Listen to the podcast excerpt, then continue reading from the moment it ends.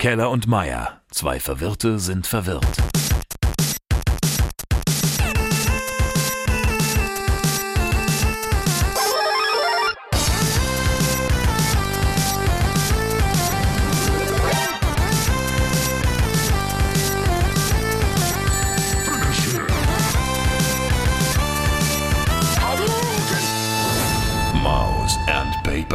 Eine neue Folge Mouse and Paper. Wir machen heute mal alles quer durch den Garten und machen einen wilden Ritt. Äh, Computerspiele, Brettspiele und noch ein bisschen ja, Dungeons and Dragons. Und wir fangen an mit einem Spiel, das jetzt schon ein bisschen länger raus ist und von Jan ganz heiß erwartet wurde. Kingdom Hearts 3. Ganz genau. Ja, es, äh, es wurde sehr heiß erwartet auf jeden Fall. Und äh, ich meine, jahrelange Entwicklungszeit, jahrelanges Warten auf einen neuen Hauptteil.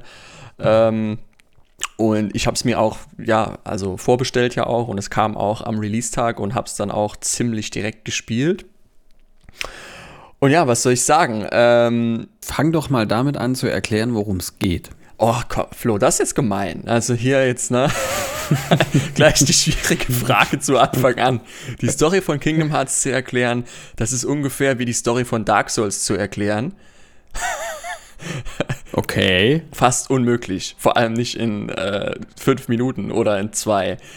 Ähm, in Kingdom Hearts geht's, geht's, also es ist ja ne, Disney und Square Enix, Mashup und ähm, alle Also Disney-Welten. bekannte Disney-Charaktere Genau. und äh, Final Fantasy so ein bisschen. Ja, ne? und äh, das wird dann zusammen noch äh, zusammengeklebt, äh, geklebt, wenn man so will, mit einer eigenen Story über die äh, Organisation 13 und den Oberbösewicht, der halt das Kingdom Hearts an sich äh, für sich gewinnen will und wie man, wie das allein schon funktioniert mit den sieben Prinzessinnen des Lichts gegen die drei Bösen und dann muss das X, die X, da muss die X-Blade muss äh, geforged werden und damit man das Kingdom Hearts öffnen kann und äh, ne und mhm, also die Story von Kingdom Hearts ist, wenn man sie verstanden hat, komplett mit Sicherheit sehr äh, schön. Aber Ich nehme auch an, jedem Spiel liegt eine Mindmap dabei, Ja. um verstehen zu können, worum es geht. Das ist ja bekloppt. Ja, es ist auch bekloppt. Da gibt's, es gibt mehrere Videos, die dir versuchen, die, die Story von Kingdom Hearts zu erklären, weil das Problem ist ja, ich habe nur die Hauptteile gespielt, eins und zwei. Und es gibt ja aber noch zehn andere Spiele auf der DS, auf dem Handy und auf dem was weiß ich. Und die habe ich halt nicht gespielt, aber da ist halt relevantes. Da wurde aber die Story weitererzählt. Ja, genau, oder? da ist relevantes, Ah. relevante Story dabei und äh, deswegen musste ich tatsächlich auch, bevor ich Kingdom Hearts angefangen was heißt ich musste, ich habe es gemacht, ähm, mir mal ein Video angeguckt, um A, nochmal die Erinnerung aufzufrischen, weil es ist über zehn Jahre her, schlicht und ergreifend, wo ich Kingdom Hearts 2 gespielt habe. Ist das zweite schon, also so lange hat es gedauert, bis jetzt der dritte Teil rauskam. Zehn Jahre. Ich glaube ja, also ich glaube Kingdom Hearts 2 ist 2006 rausgekommen. Boah, ich hätte, hätte, hätte mich vielleicht vorher angucken können, aber es ist auf jeden Fall über zehn Jahre her und ähm, Krass. Ja, und jetzt kamen halt nur so, wie gesagt, Ableger und Handyspiele, wo aber die Story, die in Kingdom Hearts 3 auch relevant ist, äh, weitergeführt wird und zu Ende gebracht wohl auch wird. Aber ich hab's noch nicht durch, hab's auch die letzten Tage nicht weitergespielt. Das hat, das hat ein paar Gründe. Warum? Also mal abgesehen von Zeit und, und, und noch anderen Kram und so. Also der erste Grund ist, es kam mein allvierteljährlicher Dark Souls Flash dazwischen. Der, der halt einfach mal bei mir so kommt, dass ich äh, Dark Souls Spiele spiele. Äh, weil, und das äh, hatte wohl auch den Grund, der größte Kritikpunkt, den ich an Kingdom Hearts jetzt hab, äh, ist, um mal negativ anzufangen, ist, es ist viel zu leicht. Also selbst auf schwer, es ist einfach viel zu einfach. Ähm, das hat mich echt ein bisschen gestört irgendwie. Also das Okay, Ding ist, äh, äh, ja, Du, also du, du, du hast eine Spielerfigur, du hüpfst in der Welt rum, Ja. ähm, wirst unterstützt von Disney-Figuren, Goofy, Donald, Genau. was weiß ich. richtig. Und haust mit irgendeinem so einem komischen Schlüssel, Ja, Schwert, das- Dingensbums, bösen Leute auf die Schnauze. Genau, also das Ding ist, äh, um jetzt aber mal positiv zu sein und jetzt auch mal eins vorwegzunehmen, ich werde das definitiv demnächst noch weiterspielen, weil ähm, so von, von, von der Grafik und von den Welten, diese da so, äh, diese Disney-Welten, die man da dann bereist und äh, wie das dann so, was da dann so passiert und von den sowohl den einzelnen Stories in den Disney-Welten als auch von der gesamten Story ist das schon ziemlich cool gemacht und die haben geile Ideen auf jeden Fall, auch schon am Anfang. Ich war jetzt in den ersten vier Welten, Toy Story, Monster AG, äh, Rapunzel äh, und äh, was war es noch? Das, äh, das Gameplay im, in, in, dieser Rapunzel-Welt hatte ich in einem Trailer gesehen, beziehungsweise in einer Review. Okay. Ähm, das fand ich schon ziemlich krass, weil das äh, sah, also da war es schwer zu unterscheiden, was ist quasi eine Cutscene, die genauso aussieht wie der Film, Mhm, wenn man mhm. ihn kennt. Mhm. Und ähm, was ist jetzt ähm, im Spiel? Also Genau. ich finde, das, das haben sie schon echt gut hingekriegt, Extrem. dass man dieses, diese, das tatsächlich das Gefühl hat, okay, man bewegt sich in diesem Film, in diesem Setting des Disney-Films. Genau, in so einem Pixar-Film. Man ist quasi live dabei oder man spielt quasi mit und äh, also die helfen ja dann auch einem, also Rapunzel und der ähm, äh, der, Lo der Love Interest, wenn man so will, äh, die kämpfen halt dann mit dir und dann gibt's auch immer Extra-Kombos. Also du hast immer Spezialkombos mit denen dann zusammen, so Team-Kombos, die immer extrem mächtig auch sind. Und das ist halt das Ding, also das, das, das Kämpfen ist äh, viel abwechslungsreicher als vorher. Es gibt so eine Möglichkeit, dass man im Prinzip, wenn man über Wände und Bäume hüpft, permanent in der Luft bleiben kann, so ein Free Flow oder wie die das dann nennen.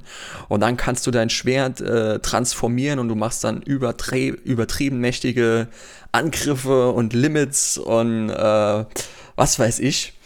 Und dann, ja, du kämpfst eigentlich fast die ganze Zeit nicht normal, wenn man so will. Du kannst, perma Okay, also- du kannst permanent irgendwelche Aktionen machen.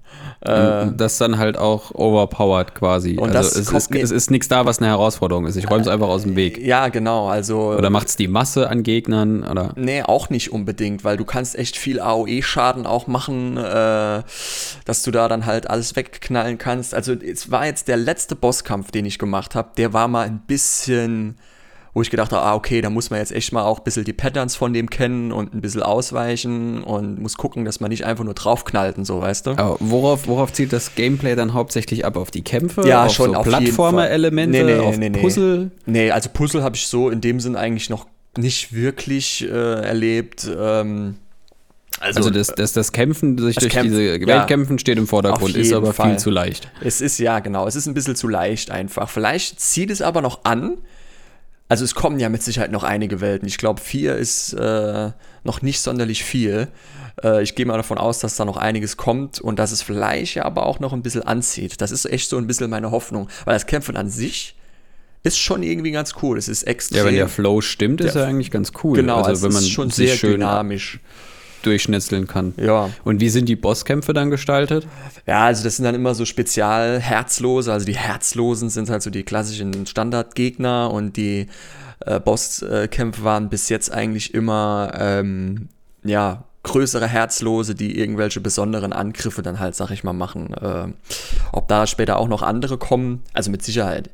Ähm, Gehe ich mal davon Mhm. Aber aus. ist das dann irgendwie äh, bombastisch inszeniert? Ja, schon, Oder also- ist das einfach nur der, die, die, die größere, anders farblich angepasste Variante von den kleinen Gegnern?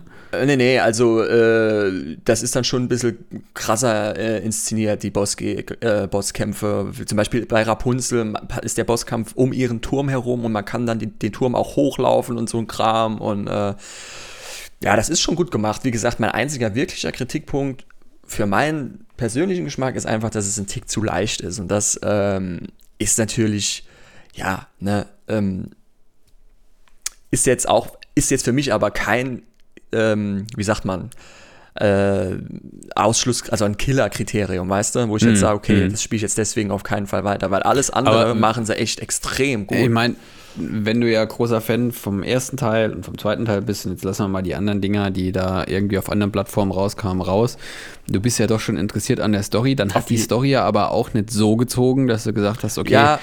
dann spiele ich es jetzt dann halt fertig, auch wenn ich mich da jetzt in, in zwei Tagen äh, quasi durchgekämpft habe und das keine Herausforderung war. Ja, das stimmt, so diese overarching Story, wie gesagt, mit diesem Hauptbösewicht, wie heißt er nochmal? Irgendwas mit X Xehanort, ne, Xehanort, glaube ich. Ich weiß es gerade gar nicht mehr genau. Der Äh, Experte für Kingdom Hearts ja, spricht. auf jeden Fall. Ähm, äh, der ist irgendwie noch gar nicht so richtig auf den Plan getreten. Und dann gibt es ja noch Aqua und Terra, dass die diese Keyblade-Holder mal waren, die man auch suchen muss, beziehungsweise wieder retten muss und so.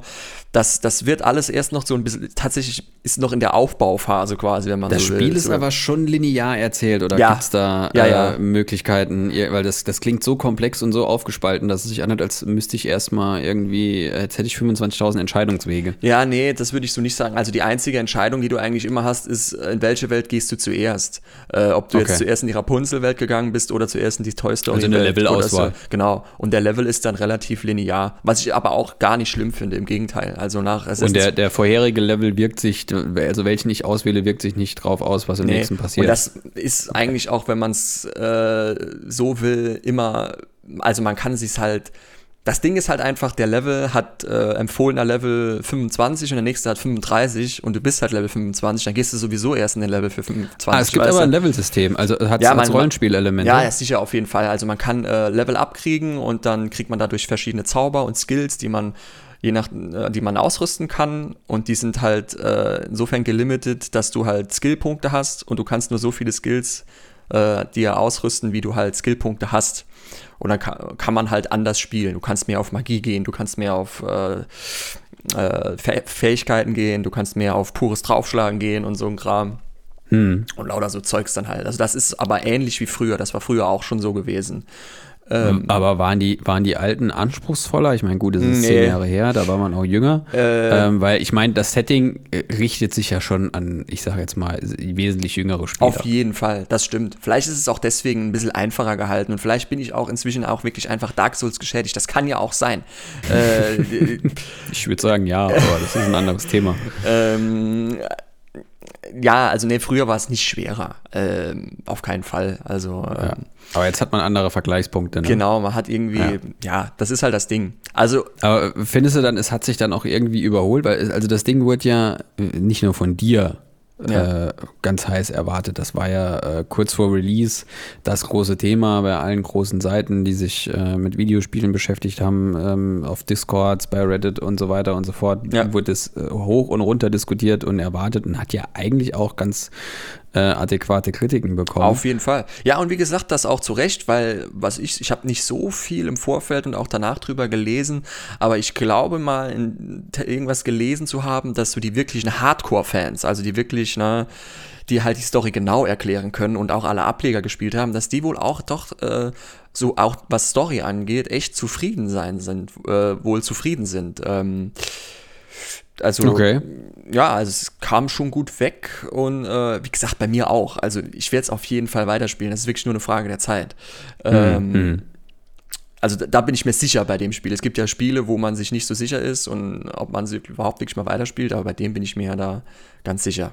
Ja, ich war heute auf einer, auf, auf einer Veranstaltung, äh, wo es um Games-Förderung ging und da wurde eine interessante Statistik vom, ich glaube, der Game-Verband war es, oder ich bin mir nicht mehr ganz sicher, auf jeden Fall, ähm, eine interessante Studie äh, zitiert, ähm, äh, aus der hervorgeht, dass im Schnitt Spieler oder nur rund 33 Prozent aller Spieler überhaupt das Ende eines Spiels sehen, das sie anfangen. Also, also alle Spiele, die ich in meinem Leben spielen werde oder was? Oder, ne, wie? Also äh, in deutschlandweit alle Spieler, die Ja. ein Spiel anfangen, Ah, okay. davon sehen nur 33 Prozent das Ende. Okay. Unabhängig davon, wie viele Spiele oder welches Spiel es jetzt ist. Ach so, ah, okay. Okay, das ist natürlich Aber ungefähr nur wenig. jeder dritte Spieler äh, eine oder jeder dritte Spieler allgemein sieht von den Spielen, das er anfängt, das Ende. Okay, das ist krass. Das fand ich ganz interessant. Hab da mal kurz überlegt, ich habe tatsächlich, glaube ich, ein paar oder ich, ich käme, glaube ich, auf einige, die ich angefangen, aber nie fertig gemacht habe. Ja, da habe ich aber auch ein paar auf jeden Fall. Also, äh, wenn ich meine Steam-Bibliothek da mal auch durchgehe. Äh, ja, gut, das ist ja. Äh, Achso, das zählt schon gar nicht. Das ist ja, das, das ist, äh, ich meine, dann, dann können wir schon anfangen zu sagen, welche Spiele habe ich irgendwann mal gekauft und noch nicht einmal überhaupt installiert oder runtergeladen. ja, aber Sondern einfach nur angekraut in der Steam-Bibliothek rumliegen. Ja, genau. Das ist nochmal eine andere Zahl wahrscheinlich. Ja, ja. Ja. aber also, ähm, Also, was ich aber sagen du, kann- Du bist, du bist als Hardcore-Fan aber trotzdem zufrieden. ja, ich würde mich tatsächlich da auch jetzt nicht als Hardcore-Fan bezeichnen, muss ich ganz ehrlich sagen, von Kingdom Hearts. Äh, also ich bin Fan einfach von den ersten beiden Teilen gewesen, das halt schon, ne? aber wie gesagt, das ist über zehn Jahre her und äh, ich bin zufrieden, auf jeden Fall. Ähm, und ich empfehle es auch für alle, die mit diesem Setting was anfangen können, mit diesem sehr speziellen Setting natürlich auch. Das ist auch, ja, auch klar. Da bin ich halt komplett raus. Also ja, ich kann mit, mit Final Fantasy nur in Teilen was anfangen, weil mir nicht alle gefallen. Und dieser Mischmasch mit Disney, also ich, ich mag Disney-Filme. Ich war auch im Disneyland und hatte da sehr viel Spaß. also Final Fantasy ist übrigens jetzt in dem Teil, glaube ich, noch gar nicht vorgekommen. Ich bin gerade überlegen, ob der überhaupt noch vorkommt. Ja, aber der aber von Square Enix sieht ja. ja. auch immer aus wie Final Fantasy. ähm, das, ich komme, also diese, die, dieses, dieses Mash-up dieser beiden Universen, ich bin die ganze Zeit damit beschäftigt zu verstehen, wie das funktioniert und dann äh, habe ich nichts mehr vom Spiel. Okay ja. Da, da fehlt mir der Zugang. Ich glaube, das ist, wie du sagst, halt auch einfach entscheidend. Also ähm, das mag man oder man lässt Genau. Ganz genau. Und wenn man sowas mag, äh, kann ich es auf jeden Fall empfehlen, weil es läuft auch super in 60 Frames auf der PS4 Pro und sieht schön aus. Wie gesagt, es sieht unfassbar gut aus. Also das muss ich echt sagen, es ist sehr, sehr schön gemacht. Ja. man merkt auch, es ist also lustig. Ich, mein, ich habe es nicht gespielt, es ich kenne es nur aus den Videos mit viel Liebe zum Detail. Ja, es hat einen ganz charmanten, äh, familienverträglichen Humor auch. Ist echt total ja, charmant. Ja, da schlägt Disney voll durch. Genau, das merkst du dann halt auch. Und ähm, ja, ich freue mich eigentlich auch schon, wenn ich es mal äh, nochmal anschmeiße, auf jeden Fall. Es ist nur eine Frage der Zeit. Ja, ich, also das, was, was ich jetzt ähm, übers Wochenende ausprobieren äh, konnte, weil es jetzt mal in die Open Beta ging. Jetzt bin ich mal gespannt. Ähm, das, das Urteil äh, wird genau anders ausfallen. ähm, es geht um The Division 2. Da war jetzt dieses Wochenende die Open Beta, ich glaube, äh, für Konsolen und PC, für alles. Und ich hatte es ja schon ähm, auf der Gamescom spielen können in Köln letzten Sommer. Mhm. Und dieser Unterschied war so eklatant, dass ich mich echt gefragt habe, wie könnt ihr euch trauen, dieses Spiel in dieser Form, am 15. Februar kommt das Spiel auf den Markt. Äh, 15, am 15. März kommt das Spiel auf den Markt. Ach krass. Also quasi in also einer Woche im Prinzip, ne? Genau. Und nach das, was ich auf der Gamescom gespielt hatte, das war natürlich alles sehr geschickt gemacht. Äh, man hat da immer in diesen Squads gespielt, in diesen Teams, was ja den Reiz des Spiels ausmacht. Also ähm, dann holt man alles raus, wenn man noch äh, drei, vier Kollegen hat, mit denen man das zusammen spielen kann und dann natürlich auch taktisch vorgehen kann. Das haben die dann natürlich an dem Stand so gemacht. Die haben immer gewartet, bis genug zusammen waren. Dann wird man wild zusammengewürfelt und hat eine Mission gespielt. Das war ziemlich cool, das sah auch ganz gut aus, das lief auch super. Ich kann nicht sagen, ob das dort über Konsolen lief oder die irgendwo Rechner im Hintergrund hatten, auf denen es gelaufen ist, weil ähm, das sah zehnmal besser aus als das, was ich jetzt auf meiner PS4 Pro in der Beta gesehen habe. Ah, okay. Also rein von der Grafik her jetzt gesehen. Von der Grafik her und von der Art und Weise, wie es, wie es, wie auch die Performance im Allgemeinen war. Ähm, und vor allen Dingen, der, also der Unterschied zu der Division 1 ist, war, war so minimal, von der Optik her und vom Gameplay her, dass ich mich echt gefragt habe, warum, warum soll ich nochmal 60 Euro ausgeben, um das gleiche Spiel zu spielen, gut, in Washington anstatt äh, in New York ähm, und im, äh, im Sommer anstatt im Winter. Ansonsten war es exakt der gleiche Kram und exakt der gleiche Kram, der mich schon beim ersten aufgeregt. Also das Setting wir sind immer noch in ähm, einer, sagen wir mal. Also jetzt auch in der Beta, also nicht nur in der Beta, ja, ja. Okay, ja, okay, ja. alles klar. In der Beta. Äh, ich bin jetzt, ich bin jetzt wieder bei der, bei der Beta vom Wochenende. Also das Setting ist immer noch das gleiche wie im ersten Teil. Ähm, es ist, es ist keine Postapokalypse. Es ist so dieses Ding. Es gab ein, ein Outbreak von einem Virus und die Zivilisation ist zusammengefallen und es gibt ja diese Einzelkämpfer, die äh, in ihrer Gesamtheit The Division sind, die man vorher nicht gekannt hat und ganz normal normal in der Gesellschaft gelebt haben und dann bei dieser Krisensituation halt aktiviert wurden, quasi wie, sagen wir mal, positiv besetzte Schläfer mhm. ähm, und dann äh, wieder für Ordnung sorgen sollten und man spielt wieder so einen Agenten. Und es ist der genau der gleiche Kram. Das Interface, das User-Interface sieht gleich aus, die okay. Fähigkeiten, man hat ein paar neue Waffen und ein paar neue Gadgets, ähm, die sich jetzt aber auch nicht großartig von den alten unterscheiden. Die sehen im Grunde nur anders aus, die Mechaniken sind exakt die gleichen. Man fängt an, ähm, das Ding hat natürlich äh, Rollenspielelemente, ähm, man levelt hoch und ähm, sammelt besseren Loot. So, Aha. ne? also man, Ja. man, man macht sich seinen Charakter. In der Beta konnte man den auch nur, zumindest habe ich keine Option gefunden, dass man ihn komplett selbst erstellen kann, sondern immer nur durch den Zufall Auswahl-Button äh, wurden andere Figuren angezeigt. Ähm, den erstellt man sich dann, fängt an, fängt auf der ersten Stufe an, hat natürlich nicht so starke Waffen und sammelt dann nach und nach Ausrüstung. Ähm, zwei Hauptwaffen, eine kleine Pistole und ähm, einen größeren Rucksack, Knieschoner, Klamotten, weil man auch in kontaminiertes Gebiet muss, dann Atemschutzmasken und die sind eben rollenspieltypisch ausgestattet mit irgendwelchen ähm, Statistiken, die dann verbessert werden. Äh, man macht mehr Schaden, man hält mehr aus, man äh, kann länger rennen oder ähm, kann mehr mit sich Ja. rumschleppen und so weiter und so fort. Alles exakt wie beim ersten Teil. Und sorry, dass ich jetzt schon gleich mal hier einhaken muss. Kommt Ja. eigentlich noch, äh, kommt noch der Pa- Part, wo du sagst, okay, aber das ist es anders oder? Nein, nein, Ah, nein, kommt- der er kommt kommt- nicht. ah, er, kommt, okay. er, er kommt wirklich nicht. Und ich hätte, also ich habe das erste damals gekauft, weil ich dachte, oh, dieses Setting ist sau cool. Es ist mal was anderes. Das war in dieser Hochzeit, wo es nur um Zombies ging und äh, Klicker bei The Last of Us und was weiß ich. Und hier war es halt einfach, okay, die Zivilisation ist zusammengebrochen, es gibt verschiedene Banden. Ähm, das ist im Zweier genauso, die heißen jetzt einfach nur anders. Im Grunde ist das, das Ding wirkt wie eine, wie eine bisschen aufwendigere Mod. Zumindest Okay. jetzt mal das, was man in der Beta gesehen hat. Und weil es eben diese Rollenspielelemente hat, tappt es in die gleiche Falle wie der erste Teil, was mich beim ersten Teil tierisch genervt hat. Es ist trotzdem, obwohl es äh, ganz, ganz starke RPG-Elemente hat, ein Third-Person-Shooter.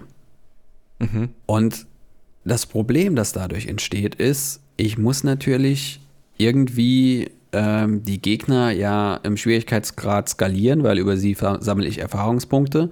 Das heißt, bei einem Shooter, ein Schuss verursacht eine gewisse Menge an Schaden, die ah, dann nach und nach von der Gesamtgesundheit abgezogen wird. Dein Ne? Lieblingsthema.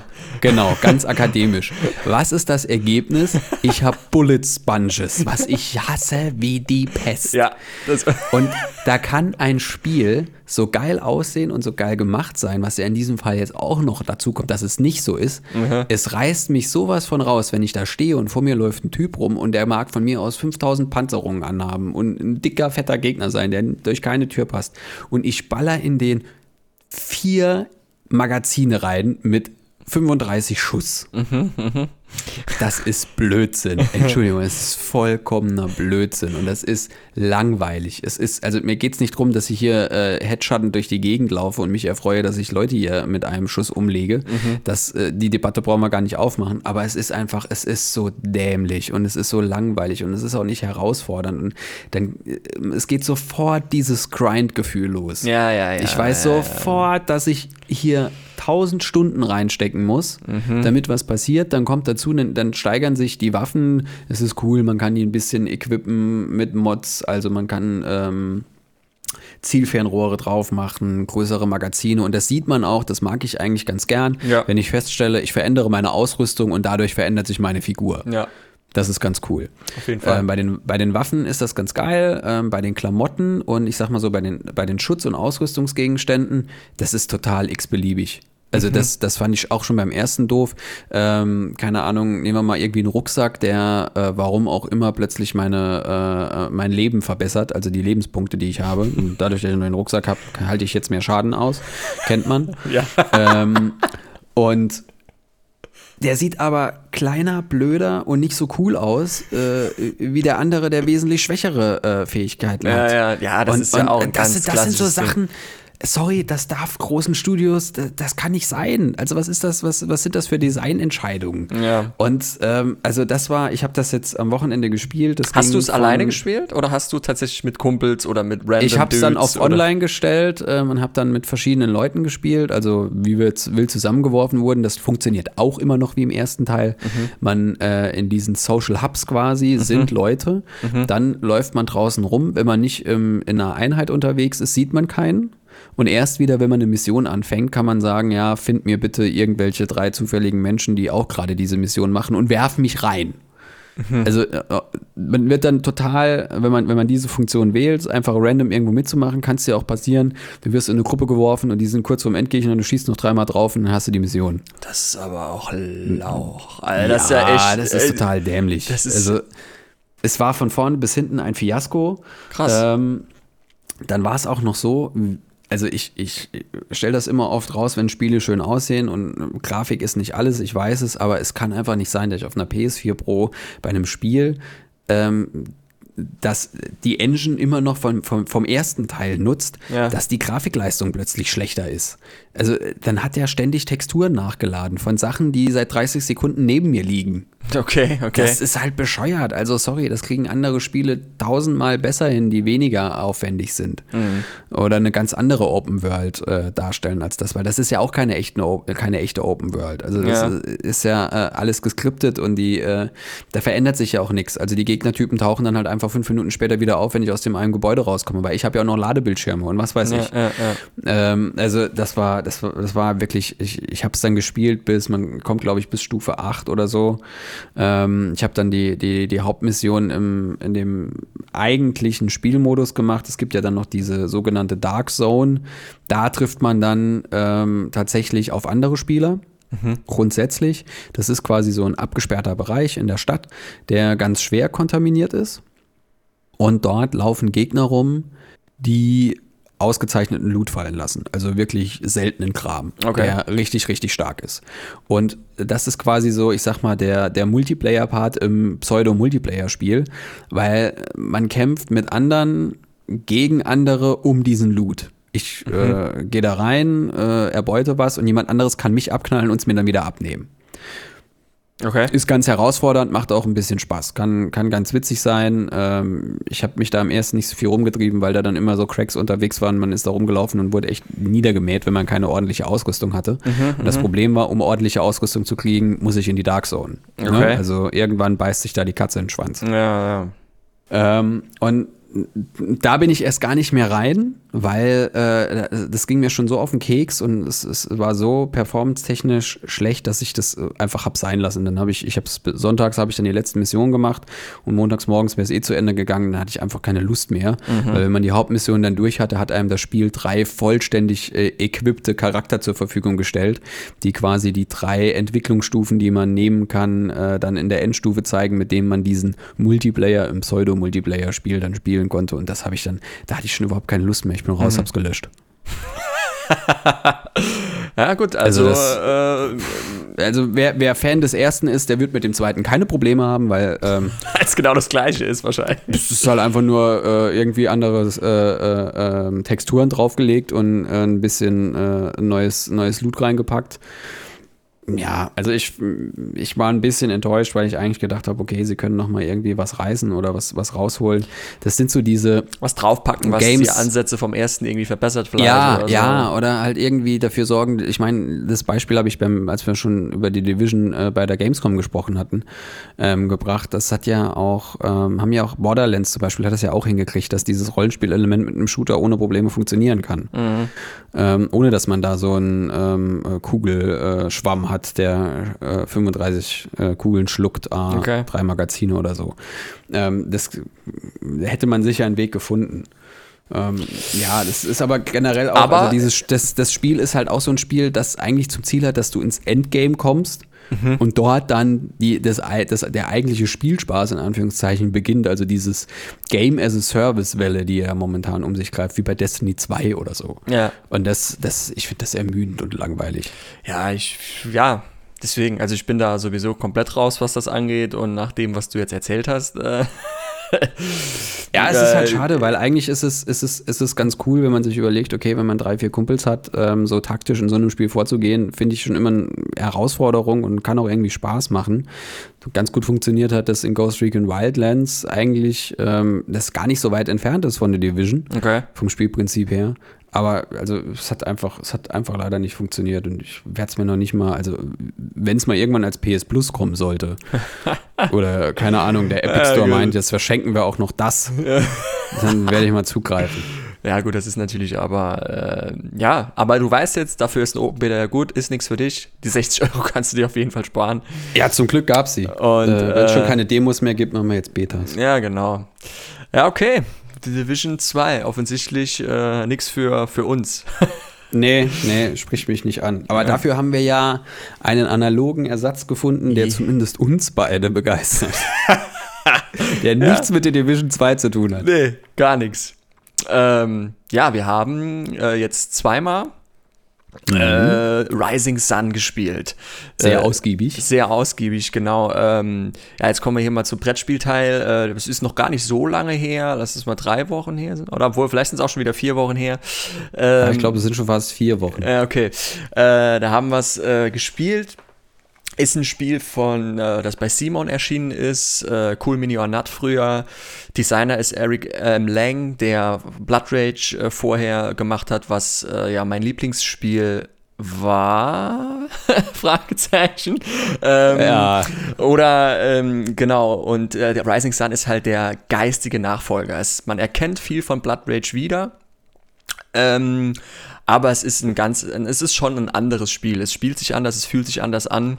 Und ich kann es ja jetzt schon mal verraten, mir gefällt es tatsächlich, glaube ich, noch mal ein bisschen besser wie Blood Rage im Endeffekt. Ja. Ähm, Also ich habe ja zu Blood Rage überhaupt keinen Vergleich, ähm, aber muss auch sagen, ich bin echt begeistert. Aber lass uns doch erstmal erzählen, was überhaupt das Setting ist. Genau, genau, an. genau. Also Rising Sun äh, spielt im, in Japan, wenn man so will. In diesem, wie heißt es nochmal, Flo? Ich glaube, Feudales Fe- Japan. Dankeschön. Das Trendthema meiner Meinung nach 2019 Ja, sieht so aus. bei Spielen. Wobei Rising Sun ja ist ja eigentlich schon über ein Jahr jetzt, glaube ich, auch alt, wo das schon nach Kickstarter. Dann hat Herr Leng halt äh, die Zeichen der Zeit erkannt. genau. Und äh, ja, es spielt im feudalen Japan. Ähm, jeder Spieler ist ein Clan. Es gibt fünf verschiedene. Man kann es äh, drei bis fünf Spieler spielen. Und jeder äh, Clan hat auch seine eigenen Fähigkeiten, Spezialfähigkeiten, die nur der kann. Und äh, ja, man versucht äh, durch Japan zu erobern, ne? ja, genau, aber wie auch schon in Blood Rage muss man nicht unbedingt immer alles gewinnen und erobern, um im Endeffekt gewinnen zu können. Äh, weil man gewinnt, am Schluss gewinnt der, der die meisten Punkte hat. Und man kann Punkte durch, äh, ja, durch verschiedenste Taktiken äh, äh, ergattern. Und äh, das ist auch das Schöne wieder an Rising Sun, dass man da echt viele verschiedene Sachen probieren kann. Ja, kämp- kämpfen ist halt nur eine der, der vielen Optionen. Genau, genau. Und ähm, ja, wir haben es, äh, wir beide haben es jeweils einmal gegen meinen besten Kumpel und meine Freundin gespielt. Wir können das ja so sagen, weil wir beide waren ja in der in einer Allianz. Und Ja, das das müssen wir noch, das müssen wir auch noch erklären. muss man vielleicht ist noch ja erklären. äh, ja, genau. Das kannst genau, du ja mal also erklären. man kann, genau, man, man, äh, kommen wir nochmal drauf, wie man, wie man Punkte macht. Man kann, man kann kämpfen. Ähm, man kann, ähm, ja doch, eigentlich muss man zumindest mal die Länder erobern, ne?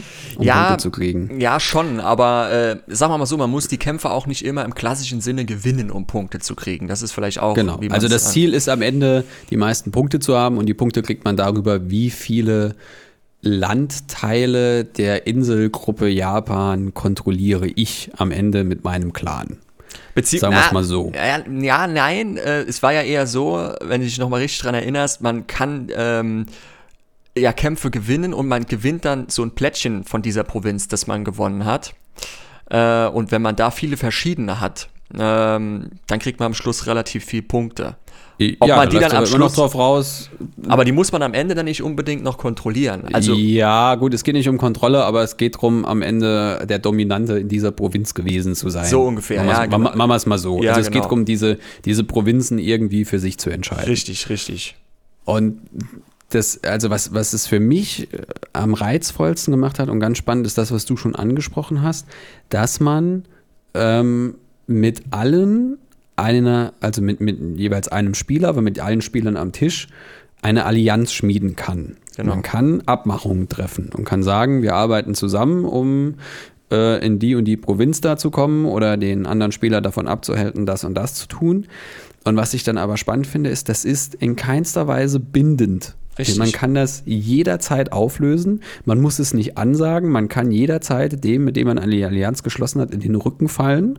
Genau. Ähm, dadurch das Spiel in seine Richtung lenken, wenn man das will. Es hat allerdings auch eine, Konse also das finde ich dann auch ganz cool, dass es eben Konsequenzen hat im Spiel, wenn man diese Allianz auflöst. Also ähm, Das es- ist quasi die Aktion auch- Verrat. Genau. Es gibt die Aktion, Es- die nennt sich Verrat tatsächlich. Genau, es werden dann tatsächlich Aktionen getriggert, wenn man das macht. Und äh, dass das Spiel von vornherein sagt, ähm, die Loyalität, die man äh, jemanden innerhalb dieser Allianz gegeben hat, ist jederzeit verhandelbar und generell ist alles im Spiel jederzeit auf Genau. irgendeine Art und Weise verhandelbar. Ja. Mit allen Ressourcen, die es gibt. Genau. Mit einer, einer kleinen Ausnahme, im Kampf darf man nicht mehr Geld und diese Ronin-Marker tauschen, die Krieger, das ist die einzige Ausnahme im Spiel. Ja, das ist der, das ist der Punkt, an dem dann quasi für die Runde festgeschrieben wird, Genau. diese Rahmenbedingungen gelten jetzt, wenn dann Genau. diese Kämpfe ausgetragen Aber man werden. kann einfach sagen, du pass mal auf, wenn du mir jetzt noch zwei Geld gibst, dann lasse ich dich da in Ruhe. Das kann man einfach Ja. machen. Das kann man auch mit jedem machen. Das muss man nicht mit seinem Bündnispartner machen oder so. Man kann die ganze Zeit permanent verhandeln. Und das ist äh, ein Ja. sehr, sehr wichtiger und auch ein ziemlich cooler Teil von dem Spiel auf jeden Zumal Fall. ja auch, also vielleicht erklären wir mal noch, wie, wie so eine Spielrunde abläuft. Die hat ja auch ganz, ganz feste Regeln. Genau. Und äh, eine feste Reihenfolge. Und schon da wird es eigentlich, wenn man eine Allianz geschlossen hat, interessant, weil ähm, die, die, es, gibt ein, es geht reihum, wer äh, entscheidet, wie die Runde quasi begonnen wird. Ähm, und dann gibt es verschiedene Aktionen. Es können, ähm, es können Einheiten gekauft werden, Rekrutiert werden, genau. rekrutiert werden. Äh, man kann sich ähm, bewegen und dann eine Festung genau. bauen. Man kann trainieren, in Anführungsstrichen, dass man äh, Skills zusätzlich bekommt oder Monster, Genau. die dafür einen kämpfen. Äh, man kann den Verrat machen. Man kann äh, ernten, nennt sich das, dass man in der Region. Genau, aus der Provinz, in der man ist, kriegt man Ressourcen. Genau, Geld und ähm, was auch immer. Genau, und es ist dieser, ich sag immer, der Puerto Rico-Mechanismus, weil da ist er mit am bekanntesten in dem Spiel. Und zwar derjenige, der die Aktion auswählt, darf äh, die Aktion stärker machen als alle anderen. Also jeder darf die Aktion machen zu einem gewissen Grad, was ich super cool finde, weil man ist immer am Spiel beteiligt. Ähm, aber diejenigen oder derjenige, der die äh, Aktion ausgewählt hat, plus sein Bündnispartner, was auch ganz Ja. entscheidend ist, dürfen Ja. die stärkere Aktion machen. Genau. Und ähm, ja, das ist Und man, so man kann halt immer auch nur eines machen. Also Genau, ähm, man kann genau. sich ent, man kann entweder rekrutieren oder über die Karte laufen. Genau. Man kann ähm, Monster einkaufen, die für einen dann äh, in der Provinz am Ende kämpfen. Oder eben äh, Fähigkeiten, äh, die sich im Spiel dauerhaft auswirken, einkaufen. Also man muss schon ähm, ein bisschen vorausdenken und taktisch vorgehen. Und wenn man in der Allianz ist, hat man schon mal zweimal eigentlich die Möglichkeit, Einfluss darauf zu nehmen, wie sich die Runde entwickelt. Auf jeden Fall. Ähm, und es, es, es hat sich ja in unseren beiden Spielrunden, es hört sich jetzt wenig an, dass wir nur zweimal gespielt haben. Jetzt muss man überlegen, ähm, das Spiel dauert drei bis vier Stunden, wenn man es Leuten noch erklären wenn man es muss. noch erklären muss und wenn man dann ein, zwei Leute dabei hat, die vielleicht auch mal ein bisschen länger überlegen muss, was die Ja, aber es, also es ist nicht, es ist nicht schnell gespielt. Nee, nee, man ähm, braucht schon ein bisschen Zeit, ja. Aber ähm, es ist eigentlich relativ schnell zu verstehen, weil die eigentlichen Abläufe sind dann nach einer Zeit immer gleich, was nicht heißt, dass es langweilig oder wiederholend wird. Genau. Ähm, aber ähm, Wir haben aus den zwei Spielen, vor allem aus dem zweiten Spiel, haben wir sehr viel gelernt, auf jeden Fall. Ja, ja, ja.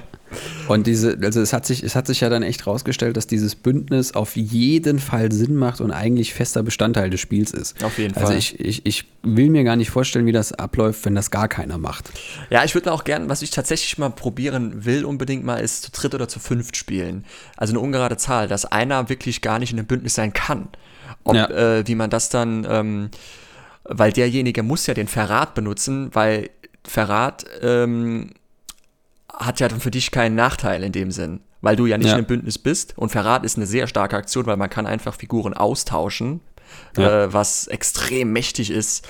Ähm, und ja, also das muss man echt irgendwann mal noch testen. Ja. Und also der, der, der am, am Ende einer Runde wird dann quasi gekämpft. Das läuft dann auch nochmal auf eine ziemlich interessante Art und Weise ab. Es gibt einen festen Kampfablauf quasi, der aus mehreren Stufen besteht. Und man, es ist jetzt nicht so, dass man sich das vorstellen muss, ähm, dass da irgendwie, man hat Figuren, die sich äh, so Tabletop-mäßig auf dieser Karte bewegen, dass man jetzt wie bei Warhammer, keine Ahnung, ausmisst, ja, ich bin vier Inch von dir entfernt und äh, mein äh, geflügelter Schwertkämpfer ähm, hat eine Reichweite von 5,5 Inch und jetzt würfeln wir äh, mit 4D20 Würfeln aus, wie viel Schaden du kriegst und du würfelst die Verteidigung. ähm, es wird mit Geld gewettet. genau. Es ist So tatsächlich. läuft der Kampf. Es ist tatsächlich äh, in, in Wett oder in, in, in Bluff fast schon. Äh, also das Bluffen ist so ein bisschen eine Komponente. Das gehört da auf auch. jeden Fall dazu. Also so dazu, zu tun. Genau. Äh, genau. Also man, man muss, man, man hat ein Kärtchen, da sind diese verschiedenen Stufen, die, in die sich dieser Kampf aufteilt, drauf. Und dann muss man sein Geld, das man hat, äh, auf diese einzelnen Stufen setzen. Und, Genau. ähm, Und da, wo man gewinnt, äh, diese Stufe oder diesen Bereich vom Kampf, den gewinnt man dann halt. Und das hat dann zur Folge, dass man entweder äh, Siegpunkte für alle äh, Figuren bekommt, die im Kampf gestorben sind, dass man den Kampf überhaupt gewinnt einfach mit seiner höchsten Stärke dann.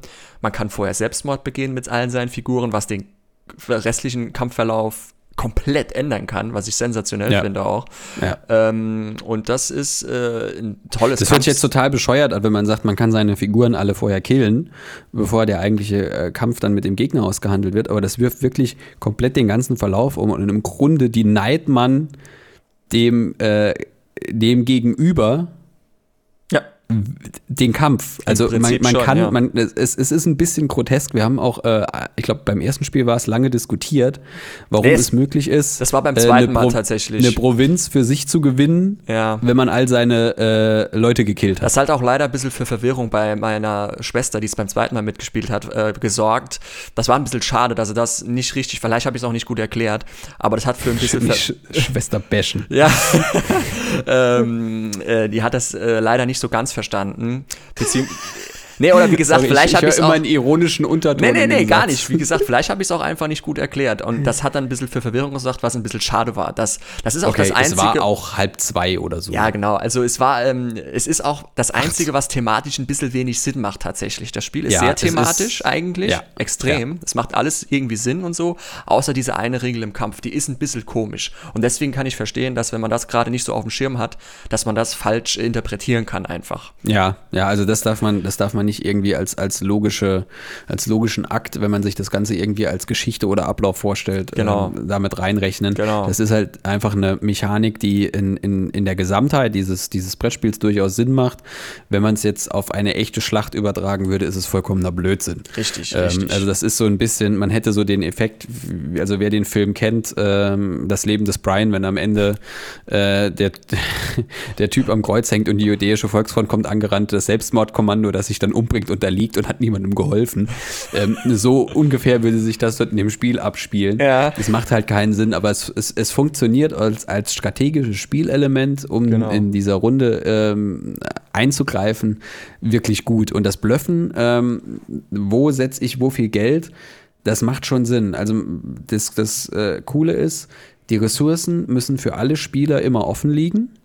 Also es weiß jeder am Tisch, wie viel Geld hat wer und wie viele Einheiten hat wer. Und ähm, diese Runenmarker kommen nochmal dazu. Das sind auch quasi Einheiten. Also alles, über was ich verfüge und was am Ende im Kampf wichtig wird, ist bis zu dem Zeitpunkt, an dem dieses, dieses Geldsetzen auf die verschiedenen Kampfstufen anfängt, offen. Genau. Also es ist vollkommen klar, jeder weiß, wer viel Geld hat. Ja.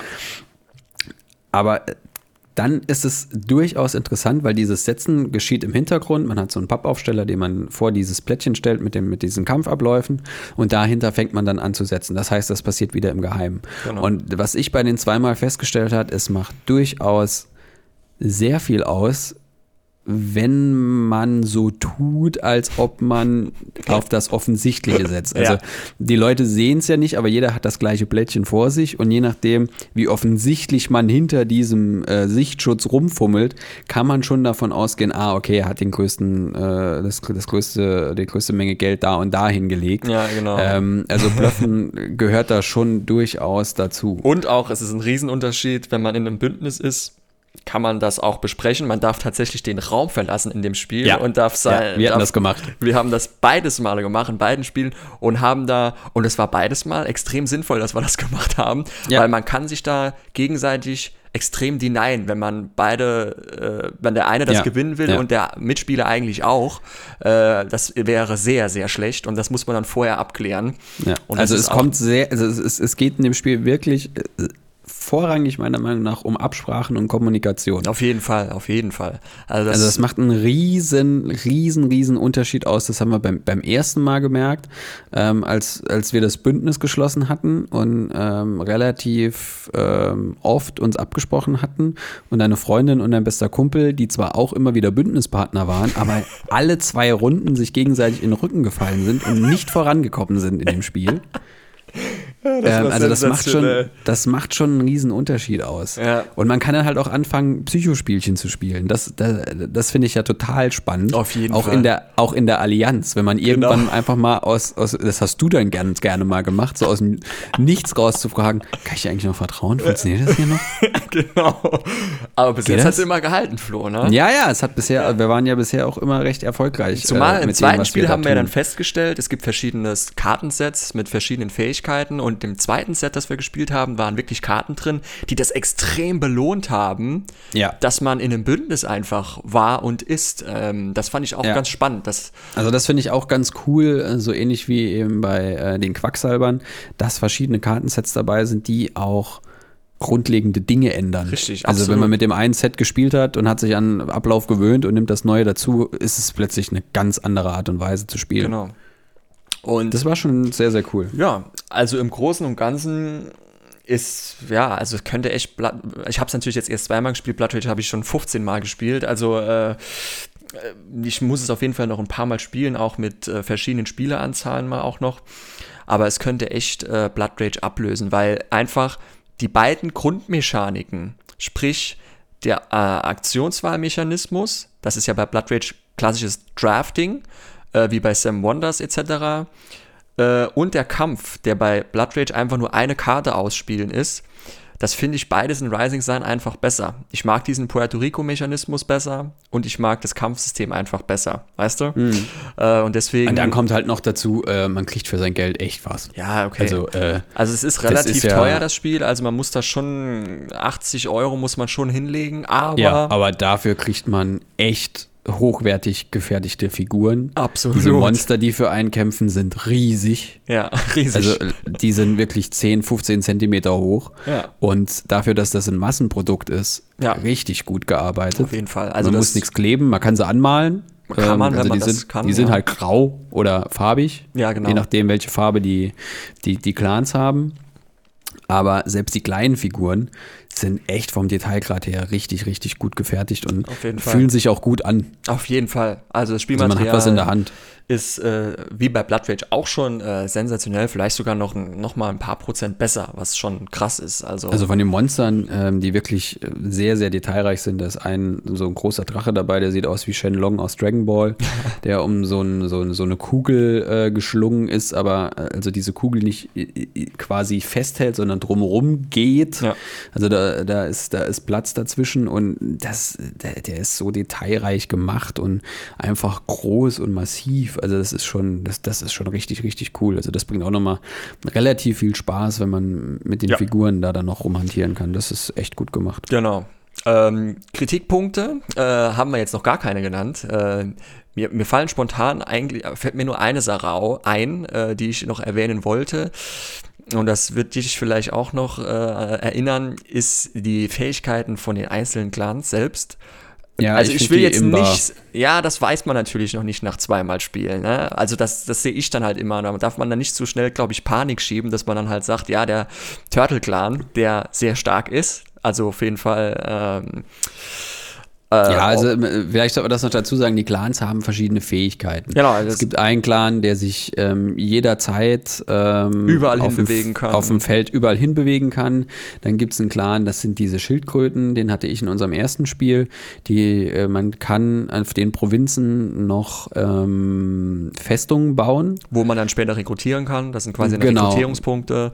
Genau, da kann man dann seine Einheiten äh, halt aufstellen. Wo eine Festung steht, kann ich neue Einheiten hinstellen. Wo keine Festung steht, kann ich keine Einheiten hinstellen.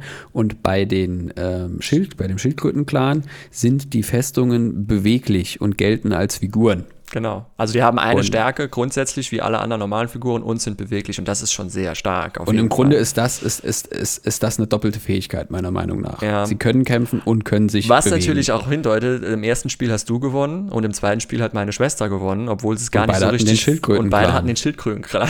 Also entweder liegt es daran, dass der Schildkrötenclan der Anfänger, äh, für Anfänger ja, belohnt, ist ja oft so, ist ja auch weil oft so. alle anderen nicht wissen, wie sie mit ihren umgehen sollen. Ja, das ist oft so der Ähm, Fall. Also deswegen muss man da immer ein bisschen vorsichtig sein, gleich mit Imba und so, äh, weißt du? ja, ich finde halt einfach, sie haben, sie haben einfach zwei Fähigkeiten, wo alle anderen nur eine haben, die Wobei was bringt. ich finde, dass den Clan, den ich beim zweiten Mal gespielt habe, wo alles ein Geld kostet oder null, Also, das ist ja, das war auch schon stark, fand ich. Also, ich hab, muss mir um Geld nie Sorgen machen. Ja, Ähm, durchaus. Also du kannst dann gut Kohle sammeln, um später ordentlich äh, setzen zu können. Genau. Aber es hat schon, also wenn es am Ende draus rau rau rausläuft, möglichst viele Provinzen, unterschiedliche auch zu kriegen, bin ich der Meinung, dass dieser Schildkrötenclan durchaus, sagen wir mal, zumindest bessere Startbedingungen hat als die anderen. Ja. Ja, Man muss dann schon wissen, Also was, ja, was, was man macht. wie gesagt, man muss auch ein paar Mal spielen, um das dann endgültig äh, rauszufinden und überhaupt, aber jeder, der auf solch, also ja, das Ding ist ja, es ist ja dieses typische, Rising Sun ist für mich so ein typisches Hybridspiel, so aus Amerithrash, Hm, was ich ja, schon, so, ja. und aber diese Eurogame-Komponenten, die da reinkommen, einfach, dieses mit den Punkten gewinnen und nicht durch, keine Ahnung, ja, einfach nur Schlachten gewinnen und so.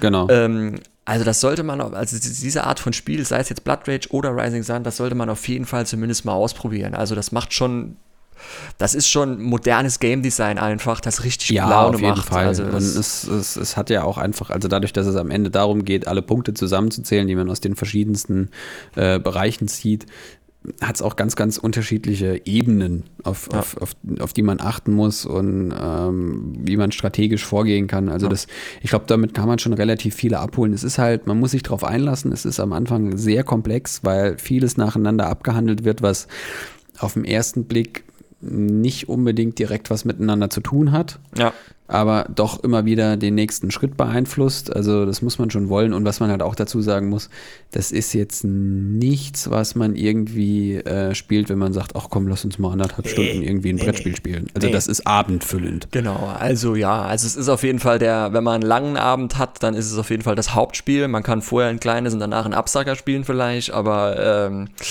ja, drei, vier Stunden vor allem, wenn man es noch jemandem erklären muss, muss man da schon Ja. einrechnen. Und, ähm, aber es lohnt sich, finde ich. Ähm, Auf also jeden Fall. finden wir beide, uns hat es beide bis jetzt sehr gut gefallen. Ähm, ja, und ich freue mich, wenn wir es irgendwann nochmal spielen können. Ich finde es ein super Fall. Spiel und ähm, du hattest ja jetzt auch beim, beim zweiten Mal quasi ähm, die, die aktualisierte Anleitung dabei. Ähm, das finde ich auch eine, eine, mittlerweile eine ganz sympathische Sache, dass da viele äh, Spieleverlage draufgehen. Ist ja bei Keyforge genauso.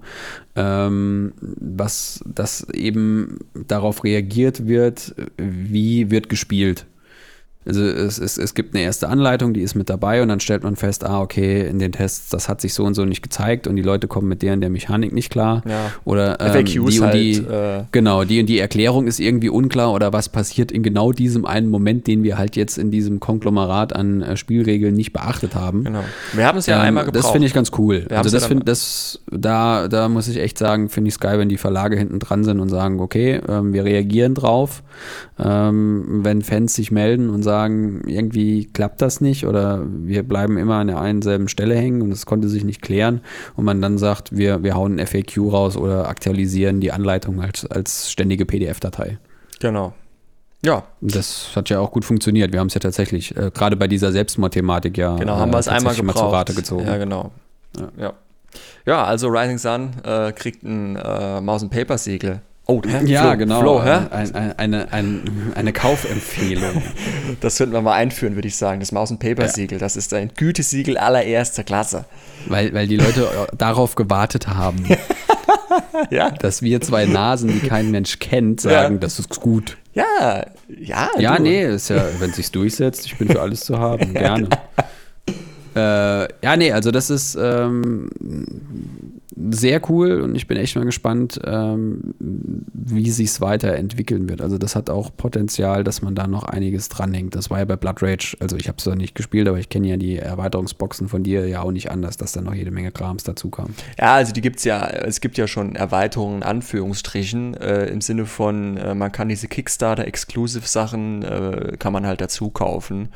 Ähm, dann hast du halt noch zwei kleine mehr und äh, diese Schreine, die wir jetzt eben gar nicht erklärt haben, wo man noch zu so Schreien beten kann und auch Boni kriegt, die werden dann auch äh, größer im Spiel eingebunden und lauter so Zeugs dann halt. Aber das muss alles Ja. gar nicht unbedingt sein. Also das Spiel ist auch so wie. wie Nee, es ist so äh, super umfangreich. Ja, also, genau. Also, es geht, man, man ist nicht darauf angewiesen, da jetzt noch irgendwie Zeug dazu zu kaufen. genau, genau. Also das kann, man kann sich auch so äh, locker mal ein Jahr mit dem Spiel beschäftigen, hat, glaube ich, noch nicht alles, alles durch. Ja, vor allem, wenn man es halt nicht ist. permanent spielen kann. Ähm, Ja. sowieso. Ja. Ja, nee, also da äh, war ich wirklich äh, positiv überrascht und ähm, wie gesagt, also es Wir spielen mal auch noch Blood Rage Flow, das würde dir auch gefallen, da bin ich mir ganz sicher. Ja, glaube ich auch. Also ich bin ja generell, ich, ich finde, ich, ich mag ja generell Tabletop-Kram, also ähm, hätte ich, hätte ich viel Zeit und viel Geld und äh, viele Freunde, die spielen, wäre ich der totale begeisterte Warhammer-Spieler, ähm, weil ich das mit diesen Figuren mag. Und das sind halt so Spiele, die äh, die befriedigen diesen Itch nach diesem Figurenkrams und das Gefühl zu haben, oh geil, da passiert irgendwie was vor mir und ich sehe das. Und es ist nicht irgendwie abstrakt, sondern ganz plastisch und, und greifbar, aber nicht so aufwendig und nicht so ein teures Hobby wie jetzt zu sagen, okay, ich mache mir jetzt irgendwie eine so und so viel Punkt, 1000 Punkte Armee, ähm, um im Local Game Shop am Mittwochabend Ja, mit einem Metamaß ja. da zu stehen und zu sagen, aha, der steht aber am Blastradius. ähm, da, äh, deshalb mag ich so diese, diese, diesen Mischmasch und so solche Ja, genau, Spiele. so ein Also Hybridspiel einfach. Genau, echt das so- funktioniert einfach gut. die das äh, der Eric M. Lang äh, echt da so ein Händchen für hat. Und jetzt, wo wir langsam zum Ende wahrscheinlich kommen, weil wir haben jetzt schon wieder Ja. 56 Minuten gelabert, also ähm, Geil. richtig geil. Ähm, heiße News, äh, Eric M. Lang, wie gesagt, der Designer von Rising Sun und Blood Rage, bringt mit einem anderen Designer äh, bald auf Kickstarter, Kickstarter in Bloodborne Tabletop äh, Nein, oh mein Gott! Ja, alle aus, also komplett am Ausrasten. Wir als beide große Bloodborne-Fans. Ähm, äh, Also das ist Ich hoffe, das wird gut. Ja, also, ja, ich hoffe es auch. Ich hoffe es auch sehr. Also, ähm, also wenn, das, wenn das in die Richtung geht von, von, von Rising Sun, ähm, mache ich mir da relativ wenig Sorgen. Ähm, und na gut, ja, die Lore, wer hat die schon verstanden?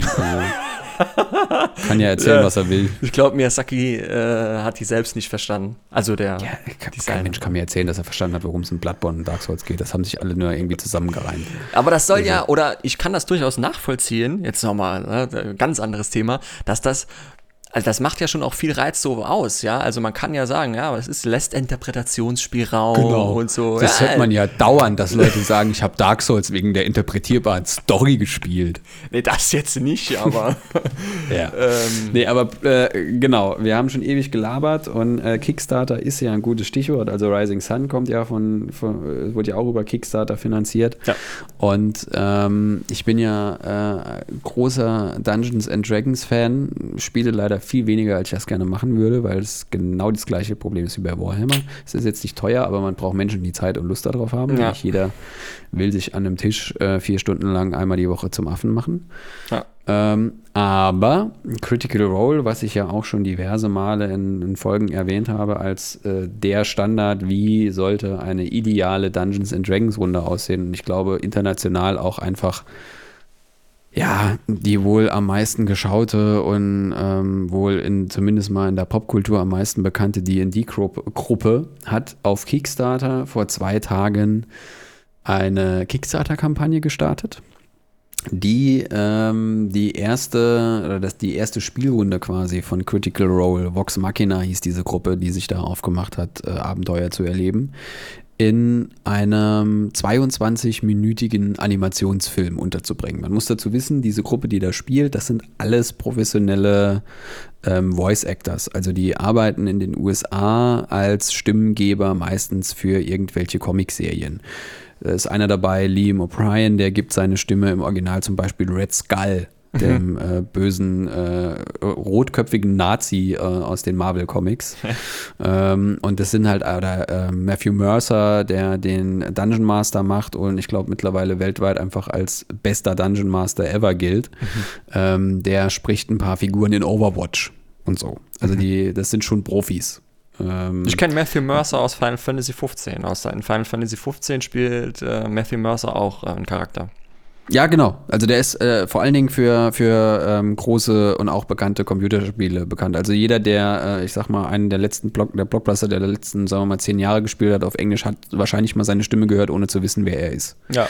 Ähm, und ähm, da sind ganz viele dabei. Äh, Laura Bailey ist auch so eine. Und auf jeden Fall, die machen das schon ziemlich gut und natürlich ähm, spielen die das dann da auch, was die da erleben und stellen sich das nicht nur vor. Und dann war eben die Idee, okay, quasi von unserer ersten Staffel von unserem ersten Abenteuerteam. Das Ganze machen wir eine 22-minütige Comicserie draus für die Fans und machen das über Kickstarter und wir brauchen so 650.000 Euro, äh, nee, 650.000 US-Dollar. Und ähm, wir lassen uns mal Zeit. Der Zeitraum äh, für die Finanzierung, bis das erreicht sein soll, sind 45 Tage. Bis dahin kriegen wir die 650.000 Dollar zusammen. Das ging äh, bei denen mittags los, da war es bei uns schon Abend, die sitzen alle an der Pazif Pazifikküste und ich habe die Mail gekriegt, ähm, weil ich bei denen im Verteiler drin bin und sehe das und denke mir so, oh ja, dann gehst du nachher mal auf Kickstarter gucken und dann machst du mit und gibst denen irgendwie 20 Dollar oder so, dann wird das schon funktionieren. Nach 40 Minuten war die eine Million Dollar Marke geknackt. ja, das äh, Kickstarter ist da manchmal. Also die äh, haben das vollkommen unterschätzt. Jetzt kann man sagen, okay, das ist gespielt, weil sie kennen ihre Zuschauerzahlen. Also ähm, die haben ja auch, diese Fangemeinde hat einen eigenen Namen, das sind die Critters. Und von denen gibt's gibt's jede Menge. Die hatten letztens auch einen Auftritt in einem Theater, bei dem die live auf einer Bühne ähm, quasi einen Rollenspielabend veranstaltet haben. Und man muss sich halt Dungeons and Dragons, für alle, die es nicht kennen, einfach so vorstellen, da sitzt jemand, erzählt eine Geschichte und die anderen sagen, wie sie darin agieren. Also das findet alles im Kopf Kopf statt, der Zuhörer und der Mitspieler. Da wird nichts visualisiert. Ja. Und die haben das Theater vollgekriegt. Also die sind sich ihrer Fanbasis, glaube ich, durchaus schon bewusst, aber hatten halt dann doch nicht, glaube ich, damit gerechnet. Es, man kann sich das mal angucken. Ähm, auf Twitch und auf YouTube sind die Reaktionsvideos, weil die dann ganz schnell in dieses Studio, in dem die das immer drehen, gerast sind, sehen vollkommen fertig aus, weil keiner damit gerechnet hat, dass er noch irgendwie vor die Kamera muss und sitzen da und sind einfach komplett durch den Wind. Und das nimmt man ihnen auch ab. Also während dieses, während die dann da sitzen und sagen, naja, sie wollten eigentlich nur 650.000 haben und jetzt sind wir bei so und so viel, brechen die die 3,5 Millionen US-Dollar-Marke an, ähm, an Zusagen und die sind einfach, also das, das, nicht nur, dass diese, dass diese Marke fällt, sondern die sind gebrochen, die sitzen da und funktionieren nicht mehr. also das ist, das, das ist, das ist total irre. Und ich habe eben mal geguckt, sie stehen jetzt bei 4,5 Millionen mit 37.000 Unterstützern. Und es läuft noch 43 Tage. Und es ist auch aus einem 22-Minuten-Film ist, es ist jetzt geworden eine bisher vierteilige Serie, die weiter wachsen wird. Also das wird am Schluss wird das eine Staffel mit zwölf Folgen. Das ist schon das, heftig. Ah, also das ist schon äh, Kickstarter, äh, Wunder.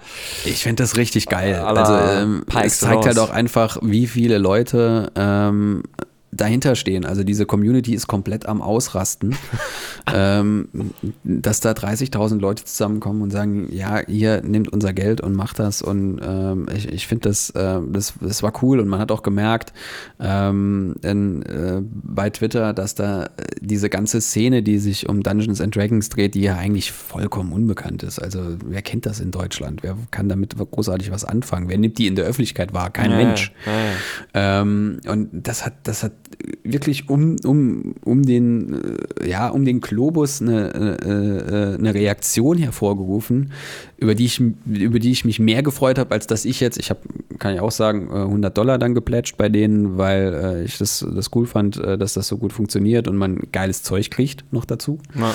Ähm, aber da, zu merken, okay, da sind so viele Leute, die so begeistert sind von dieser Idee und das Spielen, ähm, das fand ich cool, weil das hat das nochmal so irgendwie so ein bisschen hervorgehoben. Also mhm. das, das ist eine, eine Erscheinung, von der man eigentlich ausgeht, die ist, findet so am Rande statt und ähm, wirklich wahrnehmen tut man sie jetzt auch nicht. Also selbst mit dem Brettspiele-Boom, der momentan herrscht, ähm, redet keiner über Pen-and-Paper-Rollenspiele. Äh, zumindest nicht in dem Ausmaß. Ja. Ähm, dass das halt dazu geführt hat, ähm, dass wirklich überall Leute da kom auch kommentiert haben, gesagt haben, boah, ich, scheiße, ich bin ein armer Student irgendwo auf den Philippinen, keine Ahnung. Äh, ich kann euch nur 5 Dollar geben. Ja, ähm, aber, aber die, ja könnt, genau die, die könnt ihr haben. Ja. Äh, äh, mega geil. Äh, äh, noch äh, zum Schluss noch eine geile Randnotiz am Ende. Äh, man kann das ja so staffeln, wenn man ein Kickstarter-Projekt macht. Und die haben das so erst in, in, in 5er, 10er, 100er Schritten. Und ich glaube, das meiste, was man plätschen kann, sind 25.000 US-Dollar. und die sind auch weg. Und das Geile ist, man ist ein Executive Producer. ja, ist man ja auch wirklich. Wenn man 25.000 Dollar gibt, ist das schon äh, krass. Also. Und, äh, am brennendsten interessiert mich tatsächlich, wer das ist. Ja, das, wird, das wirst du wahrscheinlich schon bald erfahren. Oder gut, das dauert wahrscheinlich noch ein bisschen, aber. Äh ja, 2020, ähm, also um 2020 wird es, wird es rauskommen. Ähm, die haben sich auch ein sehr, sehr gutes Animationsstudio gesichert. Titmaus heißen die. Geiler Name übrigens. Ähm, Wie gehört. Die, ich habe die vorher auch nicht gehört, aber die sind wohl relativ dicke ähm, im, im Animationsmarkt auch drin und machen wohl auch, da haben ein paar Nickelodeon-Serien und so weiter gemacht. gezeichnet oder wird's äh, Nee, nee, ist gezeichnet. Computer? Also es ist, es Ah, nee, ist, nee, nee, ist gezeichnet. nicht computeranimiert. Es ist auch ein, schon ein, ein, damit man weiß, was man grob kriegt, ein Vorschau-Trailer äh, bei der Kickstarter-Kampagne dabei, Okay. in dem man auch schon die Charaktere sehen kann und wie die sie sich vorgestellt haben und wie das aussehen wird. Und es ist so, also das sieht so ein bisschen aus, ähm, Teen Titans Go, ähm, Spider-Man and the Web Warriors. Also es, es, es ist sicherlich digital gezeichnet. Ja, also klar, Kein klar. Mensch mehr setzt sich heute hin und macht ähm, Folien was? ähm, wie, wie, wie Disney früher. äh, aber ähm, es sieht halt nicht nach digital aus, sondern nach, nach einfach nach äh, Zeichnung. Und das, ähm, Ja. das ist schon, ist, äh, wird, glaube ich, echt eine coole Sache, zumal äh, die Vertonung ja klar ist. Ähm, und sie es auch übersetzen werden. Und ähm, also ich bin da echt mal gespannt, was bei rumkommt, aber ich fand das einfach das äh, phänomenal, dass die innerhalb von 40 Minuten 1,5 Millionen US-Dollar äh, beigeschafft haben. Also Krass. ich bin mal gespannt, was, was am Ende wirklich bei rumkommt. Es flaut jetzt so ein bisschen ab. Okay. Also äh, Ja, vor gut, einem irgendwann Tag. sind die Fans Ja, halt, irgend, ja, es ist halt auch irgendwann diese kritische Masse erreicht. Ja. Ne? Also ich glaube jetzt mit den 37.000, da werden jetzt nochmal 37.000 draufkommen. Nee. Also der Sprung von 0 auf ein paar 20.000, der war in, in, in zwei Stunden durch. Mhm. Und seitdem geht's, geht die Kurve auch langsam nach unten. Ja. Ah, schön. Aber es ist eine geile Sache. Mal gucken, was bei rumkommt. ja, bin ich auch mal gespannt. Vielleicht gucke ich mir das dann auch an. Ich kann es jedem nur ans Herz legen. Das Ja. ist alles äh, auf YouTube, sind die ganzen Runden online. Ähm, das Ding ist, man muss halt zweieinhalb Stunden oder drei Zeit haben, um sich dann halt jede Folge auch anzugucken. Ja, ich empfehle es als Podcast. ja. Dann kann man es wie ein Hörbuch hören. Wenn man, so mache ich das. Aber erst, wenn man uns angehört hat, ne? weil genau. Also das ist ja die Grundvoraussetzung, weil wir haben es empfohlen und dann kann man Richtig. auch anfangen, sich mal damit. Man muss ja solche kleinen Künstler auch ein bisschen unterstützen. Ja, genau, ganz genau. okay, da haben wir ja wieder Wunderbar. eine schöne Stunde äh, allererste. Sahne-Content rausgehauen hier.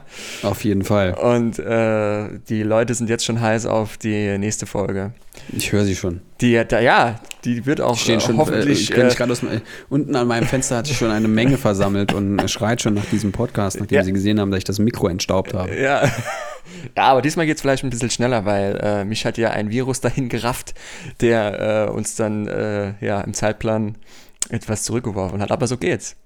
Ja, So ich finde auch, wir, wir sollten mal ähm, so ein bisschen, wir sind ja nicht, ver, äh, äh, oder haben ja nicht den Drang, äh, quasi aktuell und newsmäßig immer den neuesten Scheiß aufzugreifen. Genau. Ähm, wir haben ja jetzt beide quasi Spider-Man durch. ja, Und ich finde, es ist jetzt auch lang genug draußen, dass man äh, tatsächlich mal auch mit Spoilern darüber diskutieren kann. okay. ähm, weil das Spiel doch sehr nachhaltig bei mir gewirkt hat. Das sollten wir Ja. vielleicht das nächste Mal in Angriff nehmen. Können wir sehr gerne machen. Bin ich sofort dabei. Ich war. Spider-Man sensationell. Aber dazu, äh, jetzt haben wir quasi schon die nächste Folge geteasert, Flo. Wir sind ja voll die Profis. Ey. Unfassbar. Wahnsinn. Geil. Okay. Großartig. Bis zum nächsten Mal. Hören wir uns beim nächsten Mal. Ciao.